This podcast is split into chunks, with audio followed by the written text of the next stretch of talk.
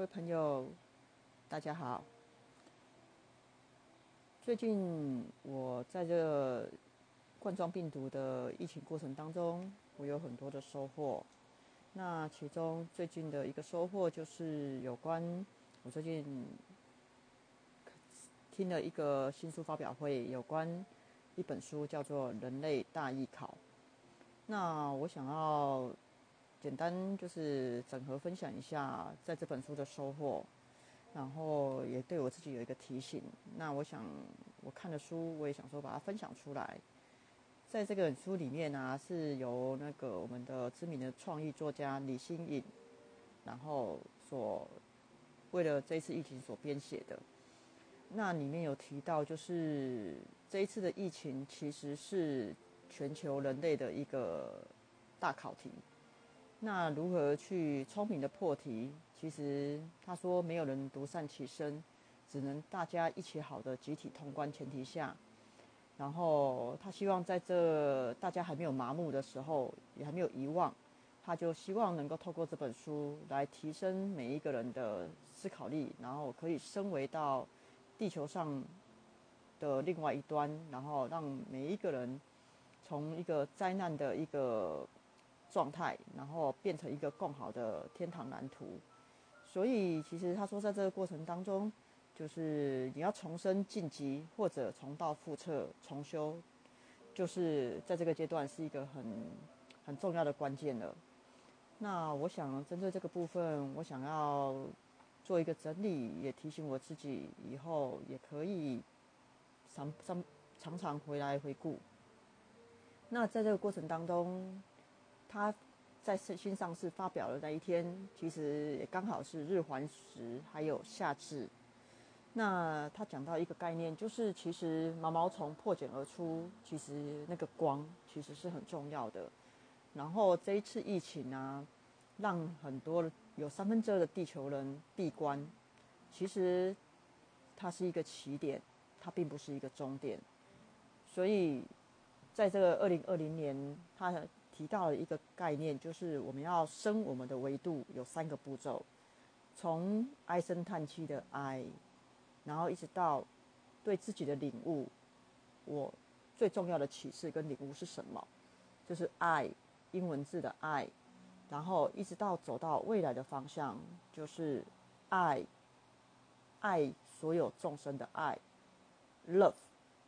那其实他用这样三个同音字。来阐述整个演变的过程，所以其实，在透过这个疫情呢，就是如果能够深入思考，这次疫情对自己的醒思是什么，其实也可以把未来的问题解完，然后过关。那在这过程当中，其实它可以提醒我们要去醒思，在疫情前后，我们的生活有什么差别。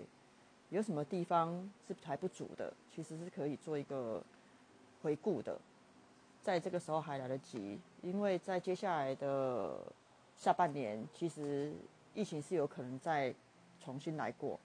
那我们是不是有做好之前的这个考题呢？其实也让我们有一个很大的思考，因为在这个地球的一群里面，每个人呢，其实。在出生就开始自己的一个个别的体验，然后依照年龄面临每一关一关的考题。那这个考题有原生家庭，然后自我认同、人际关系，还有就是伴侣的关系、亲子关系、工作、金钱、疾病、健康、生离死别。其实这些都是属于一个人类题库的一个基本的题型。那每一个人其实，在各自的生活考场中，会淬炼出一个独立无二的英雄之旅。所以，其实，在整个人类史上啊，发生过很多次的一个集体的大考。其实，像天灾啊、地震啊、洪水、火山爆发或者人祸。不管是战争、政治对立、经济震荡，这些其实都如果把人类的历史啊说成一个大约十分钟的一个短片，其实我们会看到有很多不同，不断的重复，所以才会说时间其实是一个循环的圆，而不是一个线性。那在这些反复的循环里面呢，就是给了我们一些抉择点，也称为决定点，那的的一个机会，那也容容许啊，我们人啊，在每一次循环当中啊，可以选择一个新的结果，然后让我们不断的有机会再一次往更好的方向。只是每一次，我们每一次遇到事件。我们当下的考题到底是什么？我们要如何去推论出来？就是我们当下要考的主题是什么？是金钱呢？是工作呢？还是有关健康呢？还是有关怀疑、信任的议题，或者自我认同的议题？甚至这一次还有有关宗教信仰、神跟我之间的关系的一个题型。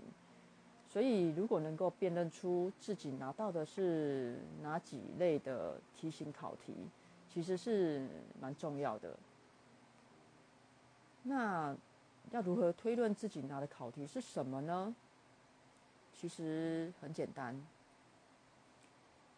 此时，如果愿意，就是拿起一张纸，然后仔细的条列出这次疫情前后。你在身心灵与生活上最大的改变，变化的是什么？然后从这条列出的清单里面，整理出最多的主题，究竟是哪一类呢？是生命、疾病、生死题，或者工作、金钱、生存题？